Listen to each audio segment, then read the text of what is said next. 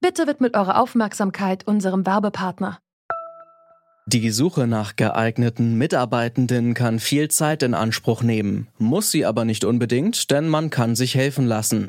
Zum Beispiel mit den Premium-Stellenanzeigen von Indeed, denn damit wird eure Stellenanzeige in der Suche sichtbarer und Bewerberinnen und Bewerber werden schneller auf euch aufmerksam. Indeed schenkt euch jetzt 75 Euro Startguthaben für eure Premium-Stellenanzeigen. Klickt dazu auf den Link in den Show Notes. Es gelten die AGB. Mein Gesicht kann ich ja nicht zu Hause lassen. Ich habe mein Gesicht immer dabei. Und das heißt, wenn ich das Gesicht dabei habe und das Gesicht automatisch meiner Identität zugeordnet werden kann, dann ist es so, als würde ich eigentlich immer meinen Namen und noch viel mehr Informationen über mich ständig ans Revers geheftet tragen, egal wo ich hinlaufe. Die Journalistin Chris Köver über ein heikles Thema, die automatische Gesichtserkennung. Seit Jahrzehnten ist diese Technologie schon in Science-Fiction-Filmen präsent. Doch inzwischen ist sie längst Realität geworden und zwar nicht mehr nur in China. Auch in der EU ringen die Parteien in den letzten Monaten darum, wie die Gesellschaft mit der umstrittenen Software umgeht. Wir fragen uns deswegen heute, sollte man Gesichtserkennung verbieten oder fördern? Es ist der 11. März 2020 und ich bin Lara-Lena Götte. Hi.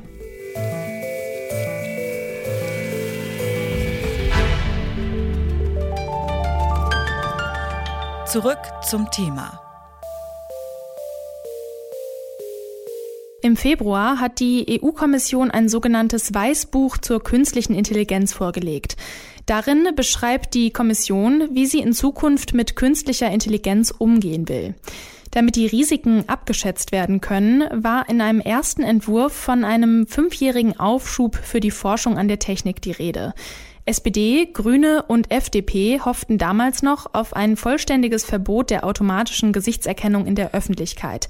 Das ist allerdings jetzt vom Tisch. Gesichtserkennungssoftware wird jetzt zwar als mögliche Hochrisikoanwendung eingestuft, aber die Kommission hält die bisherigen Datenschutzgesetze für ausreichend. Die Journalistin Chris Köver schreibt unter anderem für netzpolitik.org und beschäftigt sich vor allem mit künstlicher Intelligenz und digitaler Überwachung. Ich habe sie gefragt, wie weit die Technologie bereits fortgeschritten ist. Also die Technologie entwickelt sich nach allem, was man mitbekommt, ähm, rasant. Es war vor einiger Zeit noch so, dass es zum Beispiel sehr schwierig war, sogenannte Gesichter in the wild zu erkennen. Also wenn man eben nicht wie auf dem Passbild schön brav vorne frontal in die Kamera schaut, da war es vor einigen Jahren so, dass die Erkennungsraten noch sehr, sehr schlecht waren. Inzwischen ähm, hat, äh, haben die Systeme da massive Fortschritte gemacht. Das heißt, äh, auch das ist inzwischen ganz gut möglich, wobei wir im Südkreuz auch noch gesehen haben, dort haben die Systeme recht schlecht abgeschnitten noch im Test. Ähm, da war es so, dass noch sehr viele Leute fälschlicherweise erkannt worden sind, was natürlich bei so einer Technologie, wo es ja darum geht, im Zweifelsfall auch verdächtige Menschen, ähm, vielleicht auch solche, die zur Verhandlung ausgeschrieben sind, zu finden, dann schon ein großes Problem ist, wenn dann eben mehrere Tausende äh, Beifang sozusagen jeden Tag dann auch sind. Innenminister Horst Seehofer möchte der deutschen Polizei ja gerne den Einsatz von Gesichtserkennungsprogrammen erlauben. Parallel dazu gibt es jetzt Berichte, dass EU-Staaten eine Kooperation anstreben, um Daten für Gesichtserkennung zu teilen, wie das ja auch schon bei Fingerabdrücken der Fall ist.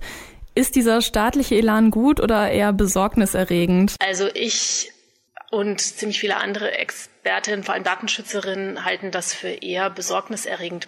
Und ich glaube, dass den meisten Menschen immer noch nur bedingt klar ist, worüber wir da sprechen. Das ist ein Szenario, das eigentlich eher an so eine Folge Black Mirror erinnert, finde ich. Denn im Endeffekt läuft es darauf hinaus, dass es in Kombination mit Kameras im öffentlichen Raum dazu führt, dass im Grunde, egal wo ich bin, ähm, ja, ich im Grunde nicht nur mein, mein Gesicht kann ich ja nicht zu Hause lassen. Ich habe mein Gesicht immer dabei. Und das heißt, wenn ich das Gesicht dabei habe und das Gesicht automatisch meiner Identität zugeordnet werden kann, dann ist es so, als würde ich eigentlich immer meinen Namen und noch viel mehr Informationen über mich ständig ans Revers geheftet tragen, egal wo ich hinlaufe.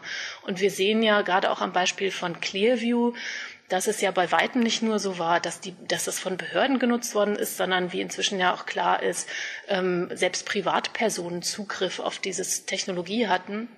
Und äh, wie, wie sehr das zum Missbrauch einlädt, das kann man sich dann eigentlich ausmalen.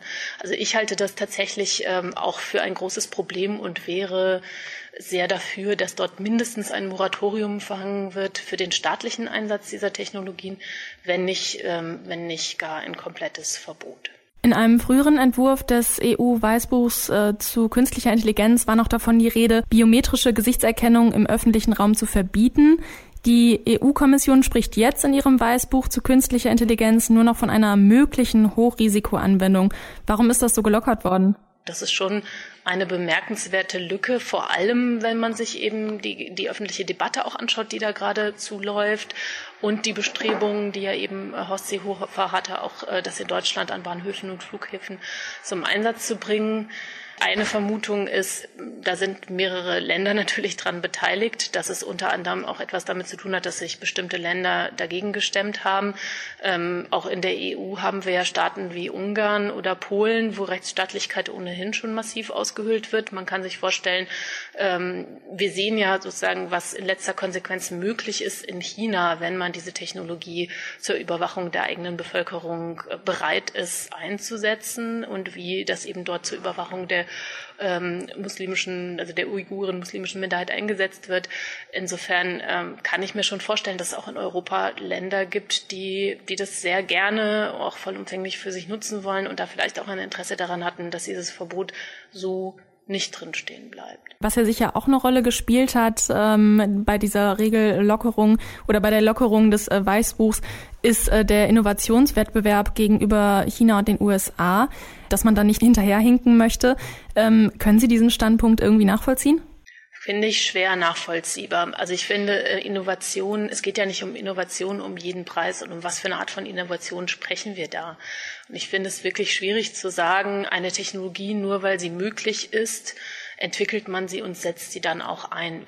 Also ich finde, es ist immer eine Frage von, was möchte man denn eigentlich? Und gerade da kann der Wettbewerb ja nicht lauten, dass Europa einfach versucht, China nachzueifern ähm, in dem, äh, wie diese Technologien dort eingesetzt werden, sondern da würde ich mir eigentlich gerade wünschen, dass Europa ganz klar eine Gegenposition bezieht und sagt, ja, es ist technisch möglich, aber es ist viel zu gefährlich. Wir wissen, welche Auswirkungen das auf, auf Grundrechte hat.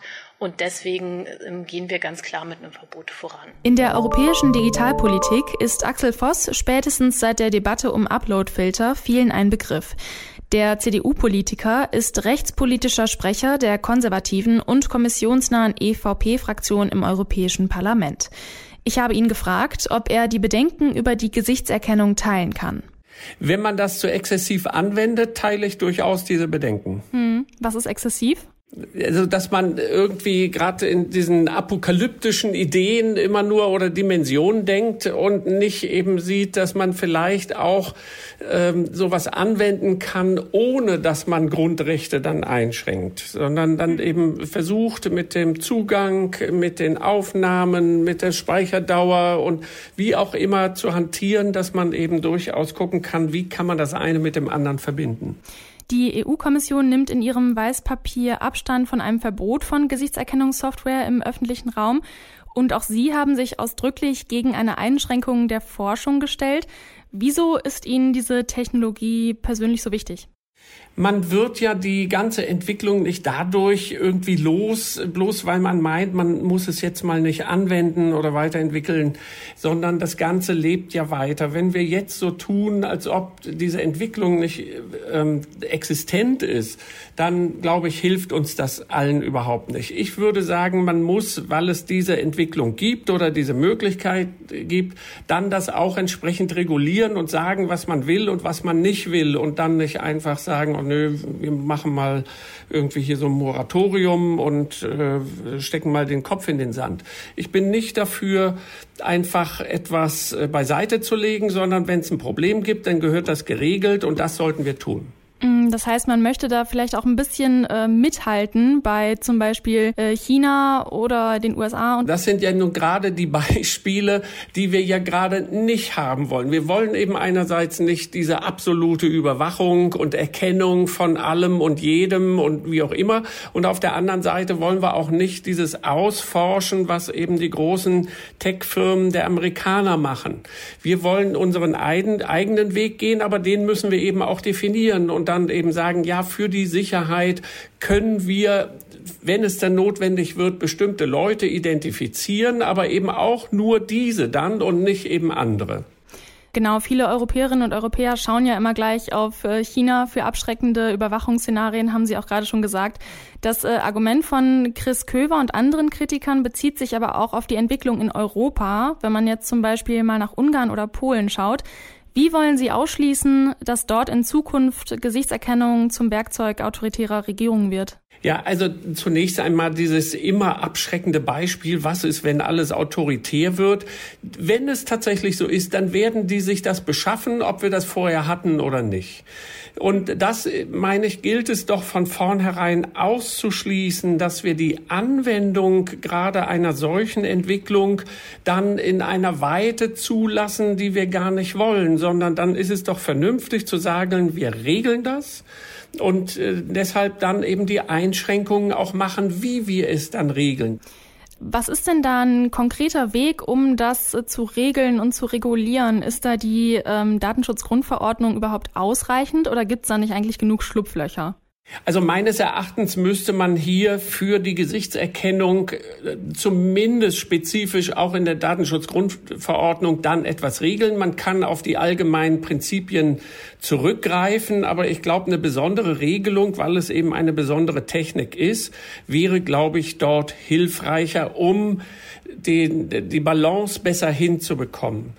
Wir müssen nur darauf achten, dass man ähm, auch wirklich nur Gesichter erkennt, die man erkennen will. Also das heißt, äh, wir wollen eben nicht, dass jedes Gesicht erkannt wird, um dann herauszufinden, oh, was machen die denn da gerade so, obwohl die völlig ungerechtfertigt dann erkannt würden.